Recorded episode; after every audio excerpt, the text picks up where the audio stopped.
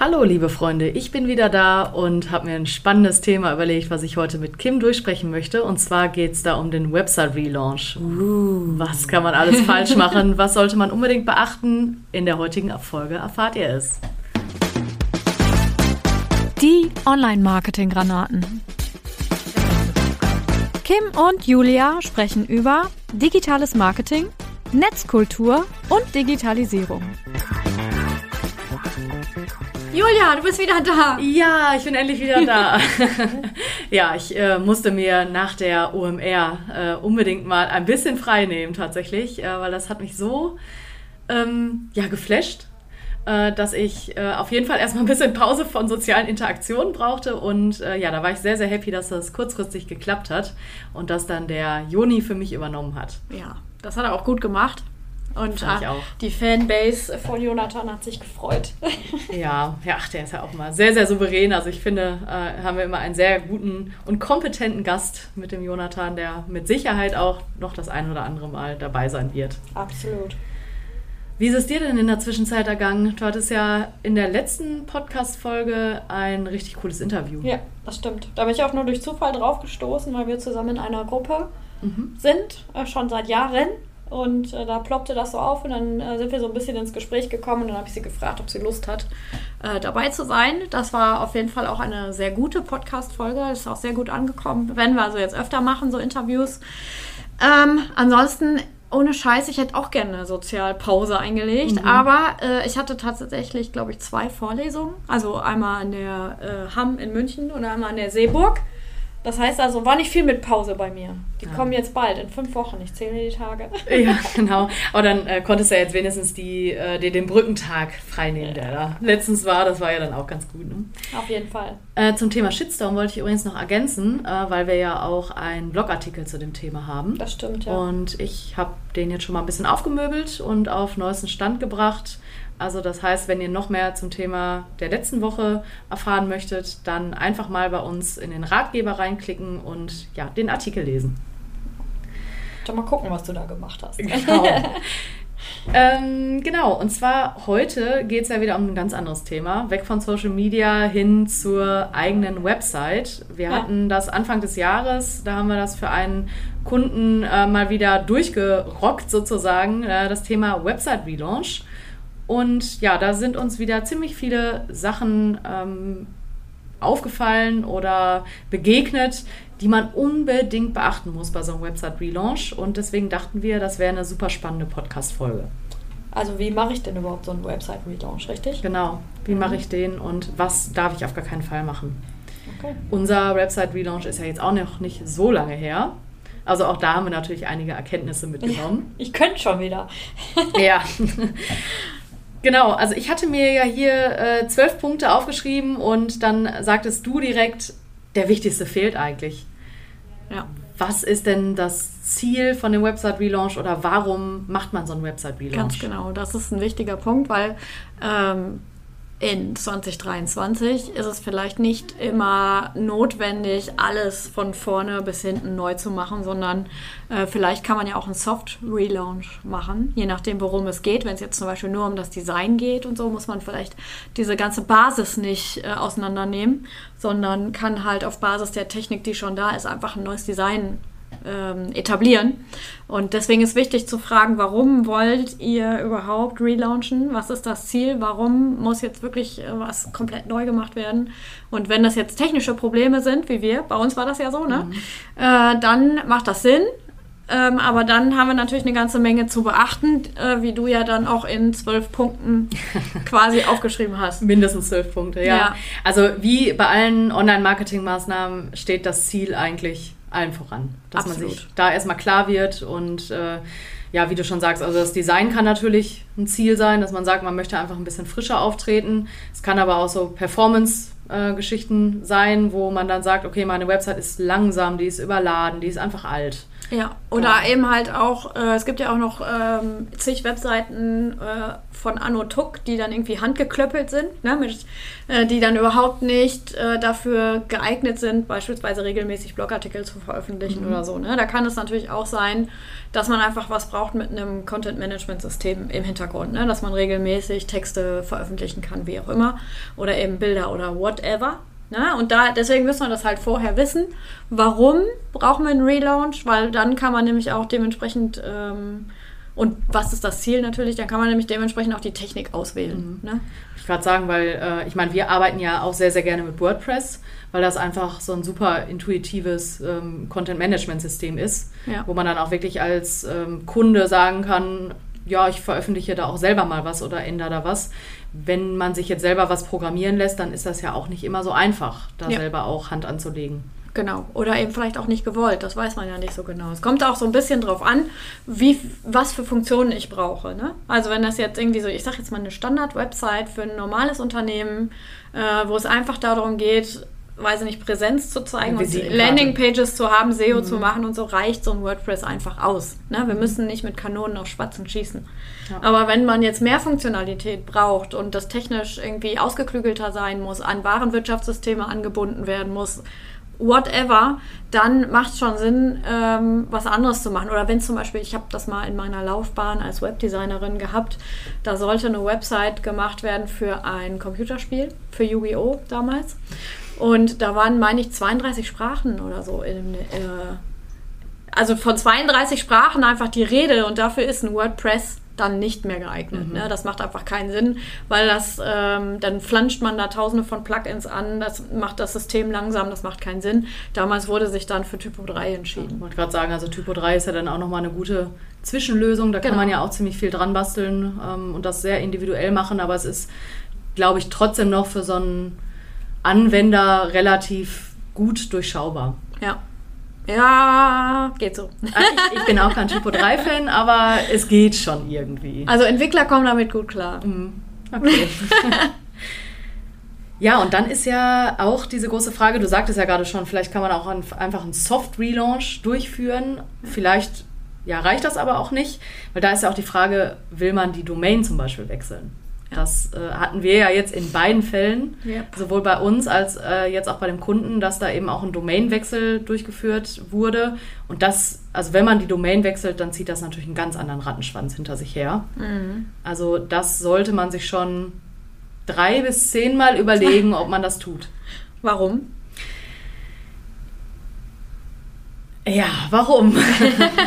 Äh, also man sollte ja sowieso nicht immer so viel auf einmal ändern, ähm, weil da kann es sein, dass man in den ganzen Rankings abstürzt, was zum Beispiel äh, die Suchmaschine anbelangt. Also wenn man jetzt seinen kompletten Content ändert, den äh, Content nicht mitnimmt oder komplett neuen Content produziert, die Seitenstruktur ändert, aber auch dann die ganze URL, dann äh, ja, kann das einfach sein, dass du erstmal im Niemandsland der Sichtbarkeit äh, verschwindest. Herr Räusper. ja, äh, deswegen sollte man natürlich äh, etwaige Änderungen wirklich mit Bedacht dann durchführen. Ja. Hast du noch ein Gegenargument, was gegen einen äh, Domainwechsel spricht? Nein, eigentlich nur wirklich die, also alles das, was mit der Suchmaschinenoptimierung zu tun hat, sowohl On-Page als auch Off-Page, also mhm. Backlinks mhm. und so weiter, müssen eigentlich alle angepasst werden und so. Das sollte man auf dem Schirm haben. Genau. Ja. Und wenn man es auf dem Schirm hat, auch kontrollieren, ob es wirklich gemacht wurde. Ja, genau. Ja, was dann natürlich auch nochmal wichtig ist, wenn man so einen Relaunch durchführt, egal ob man jetzt die Domain wechselt oder eben nicht, ist natürlich so ein Content Audit irgendwie durchzuführen. Und das heißt, es sollte ja nicht das Ziel sein, einfach die alte äh, Website eins zu eins zu übernehmen, in ein neues Design oder eine neue Domain zu überführen, sondern man muss natürlich auch mit Augenmaß irgendwie mal schauen, welchen Content möchte ich denn da jetzt mitnehmen, also welche Unterseiten, welche Blogartikel oder sonstige Seiten brauche ich überhaupt, performen die, werden die gelesen, ist da irgendwie ein Bedarf hinter? Also wirklich mal so ein äh, genau, ja, entweder einen kompletten SEO-Audit durchzuführen oder eben nur so ein Content-Audit, wo man eben schaut, äh, welche Inhalte überführe ich denn in die neue Website oder welche Inhalte kann ich vielleicht sogar noch zusätzlich dazu veröffentlichen. Genau, das würde ich auch auf jeden Fall machen, ob ich jetzt äh, hard oder soft relaunche oder ob ich jetzt äh, Domain wechsle oder nicht. Mhm. Äh, wenn ich mir schon die Arbeit mache, jetzt mal aus Kundensicht, das hat ja auch immer echt ganz schön viel, ne? weil ich muss überall, überall nochmal drauf gucken, ich muss entscheiden und so weiter. Das ist alles ein großer Aufwand. Und wenn ich mir diese Arbeit schon mache, ähm, so eine Webseite neu zu machen, dann würde ich auf jeden Fall mal gucken, was kann bleiben, was soll weg. Genau. Ja. Ja, das haben wir ja zum Beispiel bei uns auch gemacht und oft ist ja dann so die Erkenntnis, ah, eigentlich ist das ja ein ganz interessantes Keyword, was man da besetzen möchte, aber der Content performt vielleicht gar nicht so, wie man den haben möchte. Oder man hat vielleicht auch Inhalte, die ähnlich sind und die ja. man vielleicht zusammenführen kann, weil man braucht ja nicht für ein Thema fünf Seiten, nee, genau. sondern das reicht ja schon, wenn man dann eine Fokusseite quasi für ein Keyword oder für ein Thema nimmt. Und dafür ist das eben super, dass man sich schon im Vorfeld die Gedanken macht, nehme ich jetzt den Content mit, führe ich den zusammen, wie muss ich den vielleicht auch noch optimieren, damit der auch so performt, wie ich den haben möchte. Genau, ja. Und äh, ja, das, also das finde ich essentiell wichtig ja. bei so einem Website-Relaunch. Klar, wenn man jetzt nur eine Website hat mit fünf Unterseiten, Team, Leistung, Startseite, wie auch immer, ja. ist das Ganze natürlich nicht so wichtig, äh, wie wenn man jetzt wirklich eine Seite hat mit 250 Unterseiten und ja. Blogartikel, genau. Ja, da sollte ja. man natürlich nochmal genauer hinschauen. Das ist so. Äh, was auch sehr, sehr wichtig ist, ist, sich dann die, äh, die Struktur der neuen Webseite genau zu überlegen also wie soll die aufgebaut sein? Welche Unterverzeichnisse braucht die Website? Wie verschachtelt soll es sein? Ja. Und vor allen Dingen auch, ja, wie soll die URL-Struktur denn aussehen? Das stimmt. Da habe ich so eine, fällt mir gerade so ein, äh, dass du hast bestimmt den Satz schon mal gehört, so ja, SEO hat der Webdesigner schon mitgemacht. Ne? Genau. ähm, da nur mal so ein kleiner Tipp an alle, äh, die vielleicht mit Online-Marketing noch gar nicht so viel am Hut haben. Webdesigner und Suchmaschinenoptimierer sind zwei unterschiedliche Jobs. Und meistens. Meistens, genau. Äh, meistens ist es auch so, dass der Webdesigner beispielsweise die Headline-Struktur, also H1, H2, H3 und Co., nutzt, um das Design anzupassen. Das heißt also, die H1 ist ja äh, üblicherweise die größte Headline und der Designer nimmt dann irgendwie eine H3 oder eine H4, um es klein darzustellen. Problematisch ist das aber wieder für die ähm, Suchmaschinenoptimierung, weil die H1 bis HN sind im Grunde genommen so zu sehen wie ein Inhaltsverzeichnis einer wissenschaftlichen Arbeit. Ne? Die sollen sozusagen Eindruck davon vermitteln, was ähm, sozusagen darunter liegt und was, was sozusagen erwartet werden kann. Deswegen ist das nicht gut, wenn diese vordefinierten Elemente fürs Design benutzt werden. Wird aber, im, äh, wenn es jetzt reiner Webdesigner ist, gerne gemacht, weil sie es halt nicht besser wissen. Und das gleiche gilt auch für die ähm, URL-Struktur. Da wird nämlich einfach alles auf eine Ebene gelegt. Mhm. Ja, das ist dann immer meinetwegen digitallotsen.com Schrägstrich äh, Social Media Marketing mhm. Agentur. Mhm. Anstatt Leistungen Social Media Marketing Agentur, so wie wir es jetzt haben. Ne? Ähm, und das sind so Sachen, da ist der Tipp auf jeden Fall mal noch jemanden ähm, zusätzlich mit drauf gucken zu lassen, der sich auch mit SEO auskennt wenn ja. denn ein Relaunch ansteht. Weil die Webdesigner sagen zwar, sie machen das mit, das, für die bedeutet das aber eigentlich nur äh, Plugins wie Yoast oder RankMath auszufüllen. Oder halt die Grundlagen zu machen. Ja. Also ich, man kann es ja jetzt auch nicht alles in eine Nein. Ecke, ne, also ja. in eine Schublade äh, packen. Ich denke schon, dass viele Webdesigner mittlerweile auch Ahnung haben von, äh, von Suchmaschinenoptimierung. Aber das ist ja auch nicht deren vordergründige Aufgabe. Wollte ich gerade sagen, das ist halt nicht der Job, ne? Nur äh, die wissen es halt. Ich wusste es nicht besser. Ich komme ja aus dem äh, Design und ich wusste das damals nicht. Ja. Ne? Und dann habe ich mich ja irgendwann weiterentwickelt und mehr äh, mich beschäftigt und so weiter. Und es gibt Webdesigner, die wissen das. Es gibt aber auch noch mehr Webdesigner meistens, die sind da nicht so informiert und das ist halt auch nicht deren Ding. Vor allen Dingen nicht die Leute, die aus dem Design wirklich kommen. Mhm. Ne? Und das ist gar nicht böse gemeint, sondern einfach nur, ähm, die, woher sollen die das wissen? Die haben sich damit meistens noch nicht befasst. Genau. Ja, und das ist auch schon eigentlich der nächste Punkt auf meiner Liste mit diesen ja, Templates für Seitentypen zum Beispiel festlegen oder da auch so ein Design entwickeln für die unterschiedlichen Unterseiten oder Kategorien, dass man da dann wirklich ein Template erstmal erschafft für die neue Website und schaut, okay, passt das alles, auch mit der Überschriftenhierarchie, was du gerade schon äh, gesagt hast, mit den ganzen Elementen, die dort auf der Seite vielleicht zur Verfügung gestellt werden. Was kann man damit machen? Hebt man vielleicht noch Sachen optisch hervor und so weiter?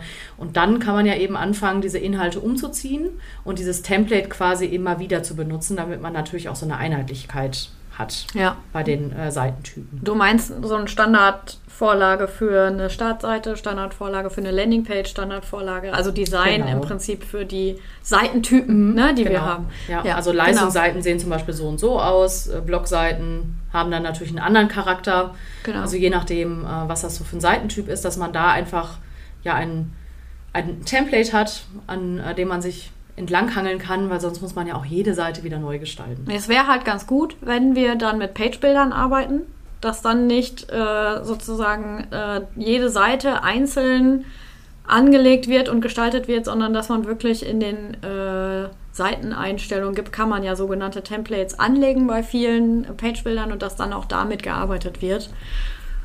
Genau. Ja. Was ist denn, äh, weil ich glaube, vielleicht wissen gar nicht alle, was so ein Page-Builder ist. Was ist dein Lieblings-Page-Builder und was findest du daran so gut? Äh, mein liebster Page-Builder für WordPress ist Thrive, weil das ein äh, System ist, was auf Conversion-Optimierung ausgelegt ist. Also wir haben hier viele Elemente auch drin, die wir nutzen können, wie Quizzes oder ähm, ähm, Lead-Formulare, wo dann auch intern schon so eine, ein kleines Tracking mit drin ist, anonym, anonymisiert natürlich, aber ähm, das ist halt darauf ausgelegt, sozusagen Webseiten-Conversion optimiert zu gestalten.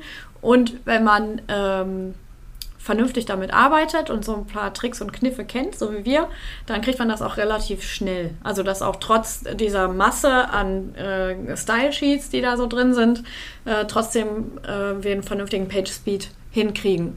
Ähm, es gibt noch so Page-Bilder, also damit kann ich quasi What you see is what you get Designs äh, machen im WordPress, ohne Coden zum können zu müssen. Ne? Ähm, es gibt neben Thrive gibt es noch Elementor, was auch recht beliebt ist.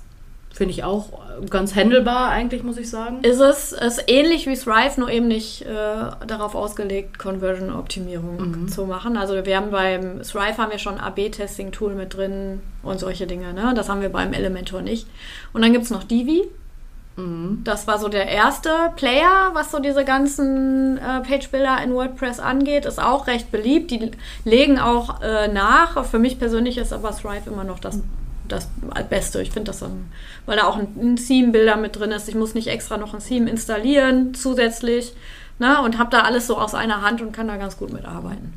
WP Bakery wird mir noch einfallen. Gibt's Damit auch, habe ich genau. äh, neulich noch gearbeitet, fand ich auch in Ordnung. Gibt auch noch, äh, wie hieß denn das noch? Ähm, ah, weiß ich jetzt nicht. Wenn es mir wieder einfällt, ich schreibe es in die Shownotes. Es gab Okay. auf jeden Fall eins, Ja. was wir auch mal eine Zeit lang getestet haben, was Enfold. Enfold. Enfold. Ist so ein Theme mit eingebauten Page-Builder, so ähnlich wie WP Bakery zur Hand haben, genau.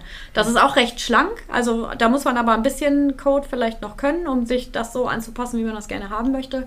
Äh, wenn man das kann, ist, ist das auf jeden Fall auch ein sehr gutes Ich glaube, es ist ja sowieso nicht verkehrt, äh, so diese Grundlagen in HTML und CSS irgendwie so ein bisschen Finde ich auch. äh, durchschauen zu können, damit Ja. man vielleicht im Zweifelsfall ja, da was abändern kann Absolut, ja. oder Fehler beheben. Was ja wirklich sehr, sehr schnell passiert. Und äh, das steht eigentlich erst weiter unten bei mir, aber eigentlich passt das jetzt ganz gut. Äh, Mobile First. Eigentlich sollte man natürlich äh, die Seiten für die mobile Version als erstes entwerfen, Ja. Weil es einfacher ist. weil es einfacher ist, genau, und weil es ja auch wichtig ist. Ja. Es ist äh, nach wie vor wichtig, weil, also wie viele Leute sind jetzt in unserem Umfeld, die eigentlich fast zum Googlen nur noch das Handy verwenden. Ja, vor allen Dingen, wenn ich mit meinem Unternehmen auf Social Media äh, sehr präsent bin, dann sollte das sowieso Mobile First sein, weil die meisten Leute eben per Mobile auf äh, Facebook, LinkedIn und Co. zugreifen. Und äh, auch TikTok, gerade die Sachen, die so auf TikTok und Instagram sind, das ist immer Handy-User. Äh, wenn wir da nicht mobil, mobile first sind, dann äh, verlieren wir die Leute halt wieder. Ne? Und das nützt halt nichts dann. Wenn ich 150 Klicks und 150 Absprünge dann habe, ist das halt auch Ja, ja und das ist was, äh, das passiert selbst uns manchmal noch, dass wir das auf einmal so, ja, oh, da funktioniert aber mobil noch nicht Ja. äh, alles.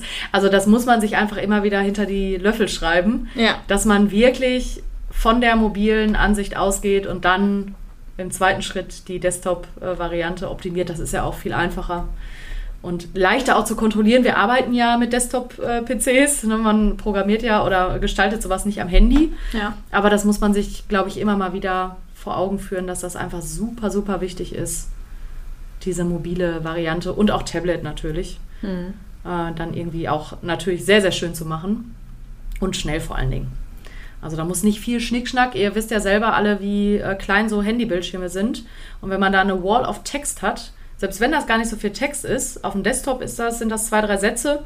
Auf dem Handy ist das auf einmal so ein ganzer Absatz. Und, Ja, das stimmt. Da muss man sich einfach wirklich dran erinnern, in der Kürze liegt die Würze Ja. und äh, lieber weniger Schnickschnack und äh, mehr, mehr auf den Punkt. Dann äh, ja, tut man da schon einiges für die äh, mobile Optimierung. 5 Euro ins Phrasenschwein. Oh, ja, genau. 5 Euro ist ganz schön teuer.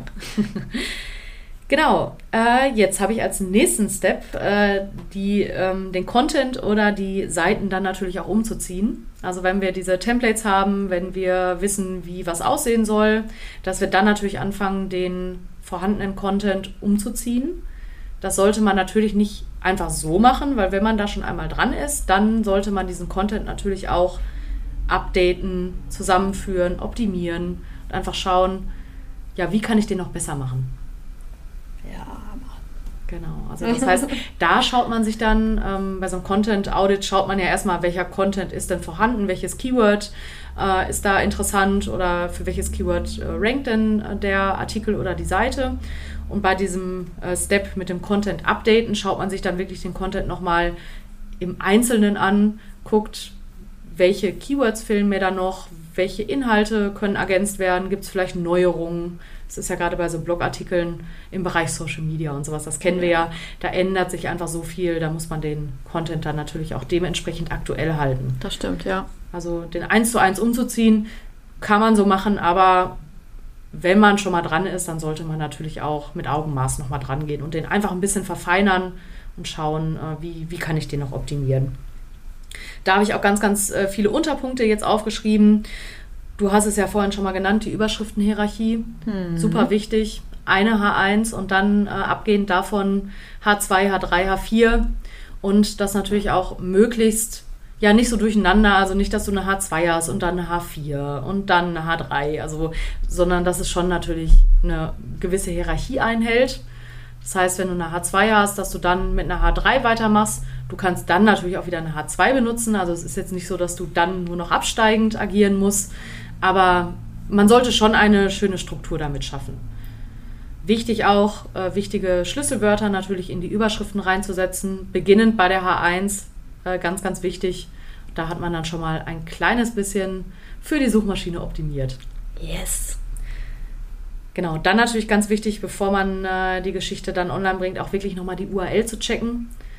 Weil äh, gerade sowas wie WordPress zieht sich dann natürlich einfach so eine H1 und dann hast du eine ewig lange URL und am besten sollte die URL natürlich einfach möglichst, kur möglichst kurz, will ich jetzt noch nicht mal sagen, ist ja nicht schlimm, wenn die mal lang ist, aber da muss ja nicht eine ganze Phrase drin stecken, sondern es reicht ja, wenn da vielleicht ein, zwei äh, wichtige Keywords drin sind und man dann einfach weiß, worum es geht in dem Artikel. Ja.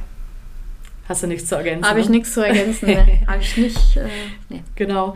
Dann äh, auch immer ganz, ganz wichtig, und das ist ja so mein, meine Leidenschaft, äh, diese ganze, das ganze Thema interne Verlinkung. Das heißt, wenn man sich äh, im Vorfeld schon mal Gedanken macht, welche Regeln möchte ich da eigentlich befolgen bei der internen Verlinkung, welche Linkanker ähm, nehme ich und so weiter, dann kann man damit schon mal beginnen, das ganz gut vorzubereiten und sich schon mal zu überlegen, welche Artikel verlinke ich untereinander, was passt hier und äh, ja, ganz, ganz wichtig, welche Linkanker verwende ich denn, Mhm. dass die auch konsistent sind. Ja, da bin ich so ein kleiner Monk, muss ich sagen. Das habe ich wieder äh, bei den ganzen äh, Website-Relaunches äh, festgestellt. Da kann ich mich einfach drin verlieren. Das ist so ein Fokus-Tunnel-Ding für mich, dass ich mich dann da hinsetze und anfange, voll akribisch diese internen Verlinkungen da äh, zu setzen. Es ist- hat was Meditatives. Okay. Ja. genau, und äh, letztes, äh, letzter Punkt zu dem Thema äh, Bilder optimieren. Ja, das ist immer was, ne? So 300 MB Fotoshooting-Fotos als Header-Bild reinladen, weil ist ja so schön scharf. Genau. Und sich dann wundern, warum die Performance der Seite nicht stimmt. Ja. Genau. Also, dass ihr da auch wirklich schaut, wie, äh, dass ihr die Bilder verkleinert. Also, die müssen natürlich äh, gewisse Formate haben, damit die auch schön aussehen, aber die müssen nicht 300 MB groß sein. Sondern ja. dann könnt ihr vielleicht solche Tools benutzen wie TinyJPEG. TinyPNG, ja, oder? Ich kenne es unter TinyJPEG. okay. Das ist wahrscheinlich das Gleiche. Äh, dass man es da einmal hochlädt und ein bisschen äh, verkleinert und das dann hochlädt und äh, dann natürlich auch sowas wie die Beschreibung und äh, die ja, Altbeschreibung dann auch zu ergänzen. Auch ganz, ganz wichtig für die Suchmaschinenoptimierung. Ja. Und natürlich auch Barrierefreiheit. Darf man auch nicht vergessen. Das stimmt, ja. Genau. Metatitel. Ja. Und Beschreibung würde ich jetzt noch. Äh, und vor allen Dingen, wenn ich das schon mache, äh, wenn ich, du weißt ja, ne, Social Media ist mein Ding. Wenn ich einen Link auf Social Media teile, dann äh, zieht er sich ja immer ein Bild daraus. Und das kann ich, wenn ich jetzt äh, mit WordPress arbeite und Yoast oder RankMath äh, nutze, kann ich dieses Social Graph Bild noch ähm, einpflegen. Und äh, das würde ich auf jeden Fall auch machen, damit er nicht irgendein Bild aus der, aus der mhm. Website nimmt als Vorschaubild. Ja. Genau. Ja, und wie du schon sagtest, SEO, äh, Title und Meta-Description. Ja. Ähm, man sagt zwar immer, es sind keine Ranking-Faktoren, aber ganz ehrlich, also ich, wenn ich so ein optimiertes Suchergebnis habe, wo ich schon ganz genau weiß, was mich erwartet, dann klicke ich doch da eher drauf, als wenn der sich irgendwie so ein Kauderwelsch da aus der ja. Seite zieht. Voll. Also ich finde das schon sehr wichtig. Ist vielleicht kein Ranking-Faktor, aber äh, ist ein Faktor für Erhöhung der Klickrate. Genau, und ja. was ja dann im Endeffekt auch wieder dazu führt, dass Google dein Suchergebnis bevorzugt, wenn halt viele Leute darauf klicken, dann ist das ja schon ein Signal, dass du relevant dafür bist. Und wenn die natürlich auf der Seite bleiben. Ja. Also man sollte in diesem SEO-Titel und der Meta-Description natürlich nicht irgendwelche Sachen versprechen, die auf der Seite nicht einzuhalten sind. Also ihr könnt das so als Zusammenfassung eurer der jeweiligen Seite betrachten. Wie so ein Teaser, ne? Wie, wie so ein Teaser, genau. Wie auf Netflix äh, habt ihr ja auch so einen kleinen Teaser, der so ein bisschen beschreibt, worum es geht in der Serie oder dem Film. Und so kann man diesen Meta, diese Meta-Description im Prinzip auch sehen. Genau. Bist du eigentlich ein Fan von Emojis? Ja. In der Meta-Description? Ja, ja, auf jeden Fall. Ich finde es auch irgendwie cool. Aber jetzt nicht in keine Parade, sondern nur eins. Genau. Um so ein bisschen einfach die Aufmerksamkeit ja. da drauf zu lenken. Das genau. finde ich eigentlich ganz gut. Ich mag immer diese Häkchen und Pfeile und sowas, die sind eigentlich mal ganz gut. Da kann man ja, die Rakete. So, ja, die Rakete, genau. Ja, die ist auch süß. Das stimmt. Ja, also da kann man ruhig ein bisschen kreativ werden und auch gucken, schluckt die Suchmaschine das überhaupt oder muss ich das vielleicht nochmal umändern? Ja. Also oder vielleicht keine Experimente mit den neuesten Emojis machen, weil nicht alle werden angezeigt. Mhm. Ne? aber so die althergebrachten, diese werden auf jeden Fall auch angezeigt. Genau. Ja, und dann haben wir unseren Content schon überführt mir ist gerade noch aufgefallen, als du es gesagt hast, das Thema Plugins, also sowas wie RankMaß oder Yoast. Vielleicht erklären wir noch mal ganz kurz, was das ist.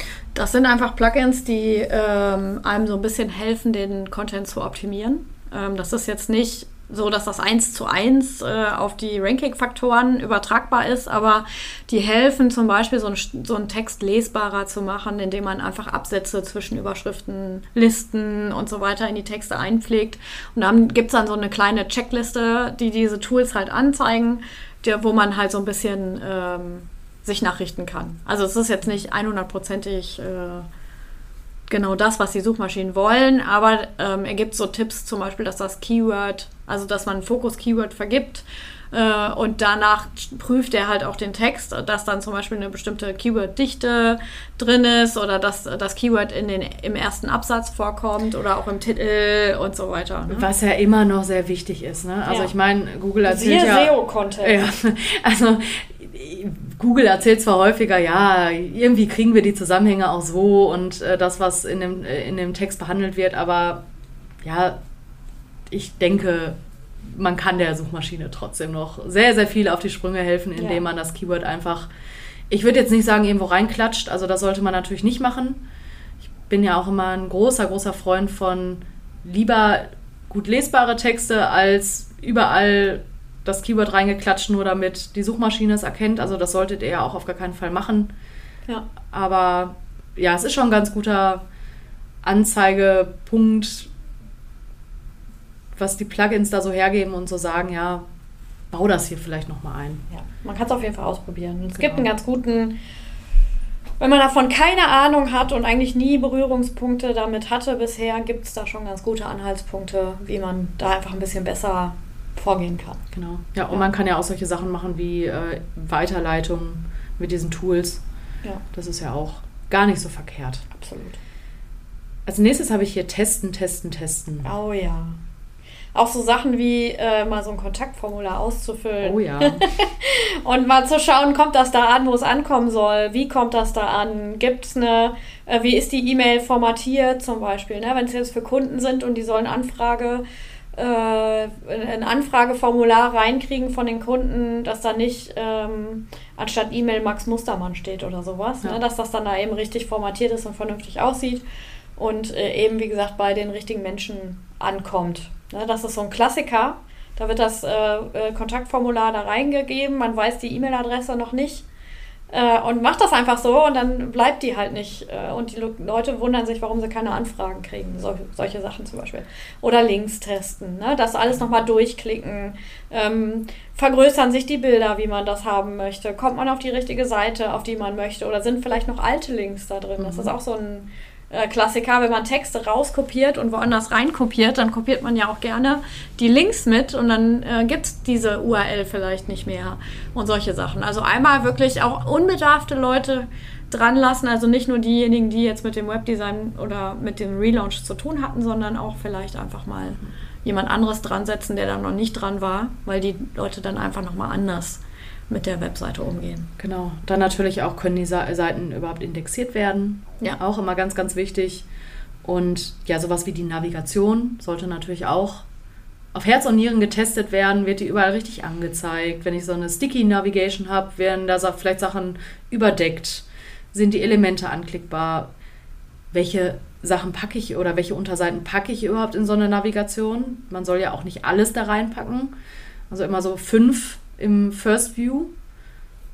Habe ich immer so als Richtlinie. Ich weiß nicht, ob du, ob das Ja. so das. Es Äh, muss halt ja auch in, am Desktop in eine Zeile passen. Genau. Ne? Wir machen ja, aktuell ist es ja selten, dass wir irgendwie links oder rechts eine Navigation haben, so eine äh, vertikale, Mhm. sondern heutzutage sind die ja eigentlich immer horizontal, oben angeordnet am oberen Bildschirmrand.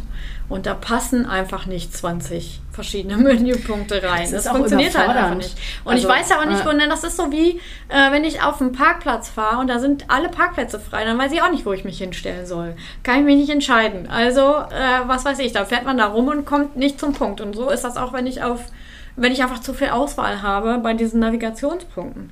Wir müssen uns einfach überlegen, und da sind wir wieder beim Ziel, wo wollen wir denn den Nutzer hinschicken? Was ist denn das Ziel? Ne? Da muss nicht alles rein. ja. Ne? Und wir, müssen uns auch bewusst machen, einfach, dass wenn Leute auf unsere Website kommen, ist es selten so, dass sie direkt die URL ansteuern, also www.digitalnutzen.com, sondern meistens kommen die ja über ein Suchergebnis oder über Social Media oder über eine Anzeige ne? und landen ja dann auch eigentlich schon auf der richtigen Seite. Deswegen muss da eigentlich nicht alles rein. Genau. Ja. Ja. Kriege ich auch jedes Mal die Krise. Ich weiß nicht, ob Otto das noch hat. Die hatten das auf jeden Fall mal, dass die einfach alles in der Navi gefühlt hatten. Und da, also wirklich, da kriege ich die Krise. Da gehe ich direkt zurück und gebe lieber den Suchbegriff bei Ja, Google ein absolut, und äh, ja. gehe dann auf die entsprechende Seite. Aber ja, ich habe mir mal sagen lassen, dass wenn da viele Abteilungen zum Beispiel mitmischen, dass die dann natürlich auch irgendwie alle präsent sein möchten und äh, ihr Angebot dargestellt haben möchten. Und da muss man dann eben auch schauen. Also man muss natürlich im Vorfeld mit allen Beteiligten sprechen, was so diese Erwartungen, Ziele, Anforderungen sind. Oft sind es ja auch die internen Anforderungen, die haben dann nichts damit zu tun, ob diese Ziele erreicht werden, sondern das ist dann so ein Ego-Ding. Genau, Ego. Ego ist teuer. Ja, Das äh, ist einfach so. genau. Ja. Und auch hier nochmal ähm, auf jeden Fall die Seiten mobile checken, Ja. bevor die online gehen. Spätestens jetzt nochmal drüber schauen, wie sieht es in der mobilen Variante aus. Da fallen einem dann doch nochmal so ein paar Punkte auf. Genau. Ja. Ja, und dann kann es ja eigentlich schon an das Go Live gehen, ne? Ja. An den Go Live. Den Go Live. An den Go Live, Go ja. Live. Genau, wenn äh, wir hier äh, bisher bis dato auf einer Testumgebung gearbeitet haben und nicht auf der richtigen, auf dem richtigen Server und der richtigen Umgebung, äh, dann müssen wir auf jeden Fall nochmal eine Testphase machen nach dem Go Live. Ne? Weil es kann sein, dass einfach Server-Einstellungen anders sind, wodurch dann wieder irgendwelche Kontaktformulare nicht verschickt werden. Ähm, da muss dann meistens das ganze SMTP-Zeug noch hinterlegt werden, ne? weil es gibt einfach Server, wo das es ist sowieso zu empfehlen, das so zu machen, ne, davon mal ganz abgesehen, weil wir halt äh, ja sicherstellen wollen, dass die Mails verschickt werden. Aber nichtsdestotrotz, gerade die Funktionalitäten sollten dann nochmal durchgecheckt werden, nachdem die Seite live ist, wenn ich vorher die ganze Zeit auf einer Testumgebung unterwegs war. Es macht, glaube ich, oder es ist sowieso sinnvoll, das regelmäßig mal zu machen, auch mit diesen Formularen und sowas. Ja. Also ganz abseits des Website-Relaunchs, weil wir es ja auch schon mal überlegt haben, dass so Templates auch manchmal eine Macke haben ob das jetzt zeitweise ist oder längerfristig? Es ist ja so, dass äh, WordPress sowieso wenigstens wöchentlich äh, ein Update hat und auch die Plugins dementsprechend. Und es ist zum Beispiel schon mal vorgekommen, dass Elementor die äh, CSS, also Cascading Style Sheet Basis geändert hat von äh, früherem Standard auf Flexbox zum Beispiel. Mhm. Ähm, und dann funktionierte gar nichts mehr. Da ähm, war alles kaputt nach dem Update. Da musste die Seite äh, so soft relaunched werden sozusagen, weil die äh, ganzen Elemente einfach nicht mehr mhm. funktioniert haben. Ne? Und sowas kann halt immer mal sein, auch wenn jetzt so zum Beispiel so ein PHP-Update ansteht. Äh, und eigentlich sollte die Webseite immer geprüft werden, wenn Updates mhm. äh, durchgeführt werden, dass zumindest mal die wichtigsten Funktionalitäten nochmal abgecheckt werden, ob noch alles funktioniert. Ne? Wenn Updates durchgeführt werden. Wenn. Weil, also manche Kunden fragen uns ja auch tatsächlich, ja, warum soll ich denn hier diesen Wartungsvertrag unterschreiben? Was bringt mir das? Ja. Das ist ja schon wichtig, dass man äh, dann auch so eine neu aufgesetzte oder gelaunchte Webseite auch regelmäßig pflegt. Ja, aktuell hält. Aktuell. für Updates macht. Ja. Genau. Und dafür ist dann eben so ein Wartungsvertrag äh, da geht man dann einmal in der Woche rein, zieht die Updates, guckt, funktioniert das alles noch. Backups, ganz Backups. wichtig. Ja, genau, kein Backup, kein Mitleid. ja. Und dann hat man noch lange, lange Freude an seiner relaunchten, gerelaunchten Website. Genau. Ja, wenn man denn jetzt einen Domainwechsel hatte, wir hatten das Thema gerade schon, Redirects. Ja. Ganz wichtig. Also Ihr müsst dann, wenn ihr neue URLs habt und eine neue Domain habt, müsst ihr, diese, äh, müsst ihr die alten natürlich auch weiterleiten entsprechend, damit die nicht ins Leere laufen. Dazu machen wir nochmal eine Podcast-Folge mit der Birte zusammen. Ja, das haben wir uns schon Idee. verabredet, dass wir das machen wollen. Genau. genau, zum Thema Redirects. Da kann die uns sicherlich eine ganze Menge äh, zu erzählen. Ja. Weil wir hatten natürlich auch schon mal einen äh, wirklich sehr, sehr großen Kunden, den haben wir jetzt nicht im Bereich Webdesign und äh, SEO betreuen dürfen, sondern beim Social Media Marketing und äh, die meinten dann auch, ja, wir relaunchen jetzt unsere Website und dann habe ich einfach mal aus Interesse nachgefragt, ja, richtet ihr denn dann auch eure, äh, also wer richtet denn die Redirects ein? Das machen wir nicht. Ja, warum auch? Und dann dachte ich mir, okay, dann äh, ich, ich habe dann einen freundlichen Hinweis abgesendet, dass das eigentlich wichtig ist, dass man das macht, aber das ist auf taube Ohren gestoßen und dann. Tja. Dann ist das so. ja, genau. Ja, also da ist auf jeden Fall auch sehr, sehr wichtig, dass man äh, im Vorfeld äh, sich Gedanken macht, welche URL soll denn zu welcher weitergeleitet werden. Also macht da am besten so eine Art Excel-Liste und geht da wirklich Seite für Seite durch. Das ist eine ja, Fleißarbeit auf jeden Fall, aber das ist super, super wichtig. Ja. Weil wenn ihr zum Beispiel auch schon ganz gute Rankings habt in der Suchmaschine und ihr macht diese Weiterleitung nicht, dann verliert ihr da echt. Weil wie soll die Suchmaschine das sonst checken? Die ist auch ein bisschen zickig dann. Ja, definitiv. also legt da ganz, ganz viel Wert drauf. Aber ich finde die Idee ganz gut, dass wir mit der Birte nochmal zusammen so eine Podcast-Folge machen, denn äh, die ist ja die absolute Expertin, was das angeht. Genau. Und die äh, holen wir jetzt auch jedes Mal mit ins Boot, auch wenn wir selber wissen, dass wir die Redirects einrichten müssen. Und wie wir das machen, ist es trotzdem ultra beruhigend, eine richtig gute Expertin an Bord zu haben. Absolut, genau. Die auch nochmal den externen Blick gibt, weil es ist ja wirklich oft so, das habe ich ja in dieser Online- Marketing Fuck-up Folge auch schon ja. äh, gesagt. Man verliert ja auch irgendwann so den äh, Blick fürs Detail, fürs Detail ja. wenn man in so einem Projekt drin ist. Deswegen ja, keine Scheu, auch mal Externe dann dazu zu nehmen. Genau. Ja, dann habe ich als nächsten Punkt Nachschärfen, Rankings beobachten, Content ausbauen und Fehlerkorrekturen. Also dranbleiben sozusagen. Genau, das, ja. was wir gerade schon mal sagten. Bleibt mal dran, schaut regelmäßig drauf, funktioniert noch alles, was muss ich vielleicht nachschärfen. Ja. Das dauert ja auch immer alles so ein bisschen, bis sich das wieder eingependelt habt, äh, hat. Aber behaltet das auf jeden Fall mal im Blick.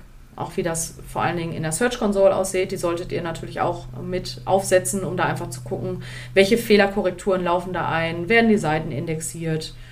Also das ist, äh, lohnt sich auf jeden Fall da regelmäßig reinzugucken. Ihr müsst das nicht jeden Tag machen, aber wirklich mal alle paar Tage nach dem Relaunch reinschauen, laufen da grobe Fehler auf und muss ich da nochmal Hand anlegen. Genau, und dann haben wir noch das Thema äh, Backlinks, das haben wir gerade auch schon mal gesagt. Also ja. wenn ihr äh, einen Domainwechsel macht oder natürlich auch einen Wechsel in der URL-Struktur, dann ähm, müsst ihr gegebenenfalls eben Backlinks anpassen, weil sonst, wenn ihr die Redirects eingerichtet habt, kommen die natürlich trotzdem noch bei euch an, aber die drehen eine Schleife und das ist nicht gut. Ja, das stimmt. Da verschwendet ihr auch einfach sehr, sehr viel Power. Also wenn ihr die Möglichkeit habt, diese Backlinks, also die Querverweise von externen Quellen anpassen zu lassen, dann äh, macht das. Also bei solchen Verzeichnissen äh, ist das ja auf jeden Fall möglich, dass man da die, ähm, den, den Änderungswunsch einreicht. Wenn ihr jetzt natürlich von anderen Quellen verlinkt werdet, weil ihr so einen guten Content habt, dann seid ihr auch auf deren Wohlwollen angewiesen. Also, dass ihr die dann mal anschreibt und so sagt, ah, hier, ich habe einen neuen äh, Link, der Link hat sich geändert, könnt ihr den eventuell ändern? Und wenn die nett sind, machen die das eigentlich auch. Ja, in der Regel machen die das. Genau. Also, das ist super wichtig. Und was ihr dann auch nicht vergessen dürft, äh, dass ihr die Verlinkung bei Social Media anpasst. Ja. In den Profilen, also so und, und auch bei, äh, bei dem Google Unternehmensprofil, dass ihr da einfach einmal drüber schaut und guckt, habe ich jetzt alle Links wirklich geändert, äh, auf die ich auch Zugriff habe. Ja, guter Punkt. Ja. Was mir äh, dann auch noch aufgefallen ist, sowas wie bei Pinterest, da lässt sich das natürlich schlecht ändern bei den einzelnen Pins. Dann spätestens da zeigt sich, dass der Redirect sinnvoll ist, damit die Klicks, die auf so Pins draufgehen, dann natürlich auch trotzdem noch bei der richtigen äh, Website ankommen und nicht auf einen 404 laufen. Aber ja, das ist dann einfach so, da sind dann die alten Links drin. Da muss man einfach bei der PIN-Neuerstellung dann schauen, dass man die richtigen Links wieder reinsetzt. Ja, so ist es.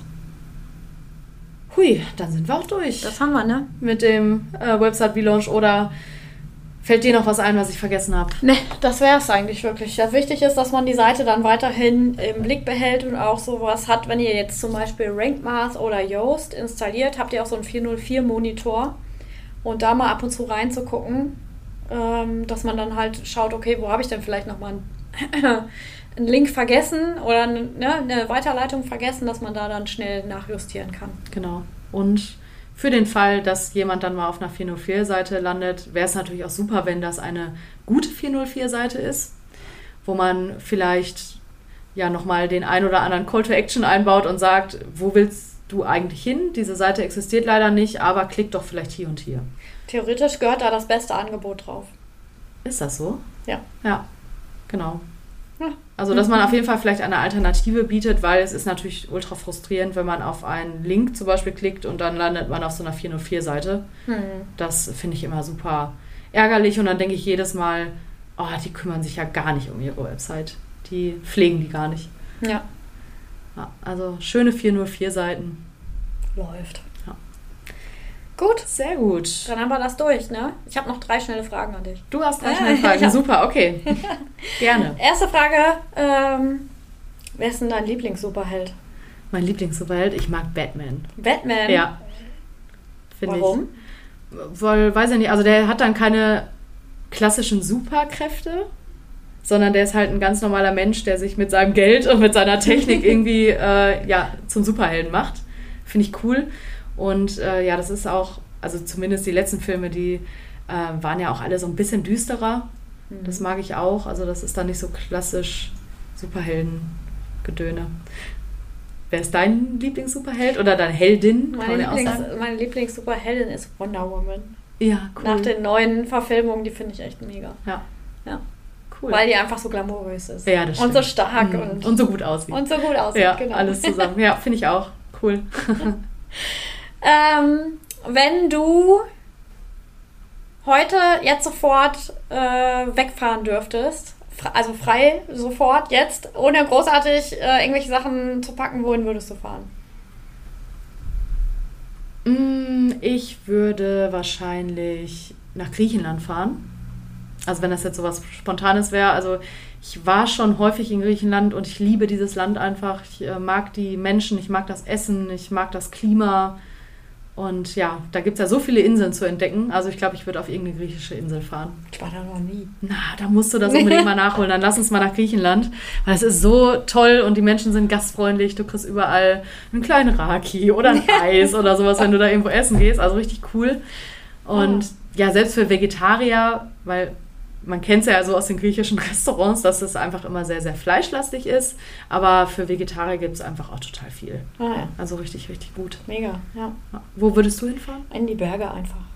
Ich liebe die Berge einfach. Ich mag die Ruhe da oben, wenn man da hochgekraxelt ist. Ich mag auch das äh, Gefühl, wenn man oben angekommen ist, dass es auch anstrengend war. Und einfach das Geilste ist, wenn du auf so einer Alm stehst und dann hörst du einfach nur diese Kuhglocken. Oh ja, das ist Das ist einfach schön. so schön. Und den Wind, ja. der so durch die, durch die Gräser geht. Das ist ja auch so ein ganz bestimmtes äh, Geräusch. Das ist einfach das Beste. Ja, das ist auch schön. Das stimmt, da würde ich auch mitkommen. okay, und die letzte Frage, muss ich nochmal nachgucken. Ähm, welch, was war die beste Netflix-Serie, die du jemals gesehen hast? Ah, okay, die beste Netflix-Serie. Also ich mochte schon so dieses Damen-Gambit. Hast du das mhm, gesehen? Habe ich gesehen, ja. Äh, das fand ich eine extrem coole Serie. Und neulich habe ich Beef zu Ende geguckt. Kenne ich nicht. Dann musst du dir das angucken. Also ich habe mich da in so vielen Punkten wiedererkannt. Das Worum ist einfach, da, da, da geht es wirklich darum, äh, eigentlich wie so eine, ja, wie sich jemand quasi provozieren lässt und aus Impulsivität und Zorn einfach äh, ja dann so eine riesige Geschichte gesponnen wird. Ich will nicht zu viel verraten, es ist großartig. Es ist großartig, ja. Okay. Also man konnte sich in viele Sachen so reinversetzen und manches war natürlich total übertrieben, hm. aber wie sich sowas aufschaukeln kann, ist eine Miniserie, ich glaube elf Folgen oder ah, sowas. Ja. Ah, super. Ja, nice. Große Empfehlung. Große Empfehlung. Ja. Okay. Äh, was war deine? Die beste Netflix-Serie, die ich gesehen habe, war Damages. Das mhm. ist so eine, äh, geht um so eine Anwältung, Anwältin. Und Anwältung. Anwältin, genau. Und ich habe, glaube ich, äh, es, es gab keine Serie vorher, die so viel Mindfuck hatte wie diese Serie. Von daher, äh, die war echt super. Ansonsten stehe ich halt auch auf lustige Sachen sowas wie Working Moms oder so. Das ist mhm. halt so voll, so, da sehe ich mich halt voll äh, in vielen äh, äh, Stellen wieder mit meinen zwei Kindern und was so das äh, Jobleben und dann eben Kinder und da ist halt eine Mutter auch in einer Werbeagentur und so und das fühle ich einfach. Ja, was ja, ja. Solche Sachen, ne? Oder so einfach sowas wie Rookie zum Beispiel gucken wir mhm. zusammen, äh, im, also Patrick und ich im Moment. Auch, äh, wo man nicht, also wo du nicht großarartig nachdenken musst, ne? wo jetzt kein äh, keine große Hand, also ja, kein, die Handlung ist nicht im, genau, die ist, das ja. geht zwar aneinander ran und baut auch aufeinander auf, aber du könntest auch einfach Folgen gucken, ohne ja. zu wissen, woran du jetzt da gerade bist. Aber bei Damages musst du aufpassen. Das war echt eine super Serie. Ah, Schreibe ich ja. mir mal auf. Also ich bin ja jetzt mit Beef durch und dann suche ich vielleicht mal was Neues. Wobei jetzt ist das Wetter immer so schön. Ja, genau. Jetzt muss man gar nicht so viel also, gucken. Ne? Aber genau. wenn das Wetter mal wieder schlecht ist, dann kann man das machen. Genau. Habt ihr jetzt auch wieder ein paar Serien? Genau. Ja, das war's schon wieder. Dann würde ich Folge sagen. vorbei. War schön mit dir. Bis nächste Woche. Bis nächste Woche. Ciao. Ciao. Vielen Dank fürs Zuhören. Wir freuen uns, wenn du jetzt regelmäßig vorbeischaust und unseren Podcast abonnierst. Abonnieren kannst du uns übrigens auch bei Facebook oder Instagram. Du findest uns unter Digitallotsen. Besuche auch gerne unsere Website www.digitallotsen.com. OMG!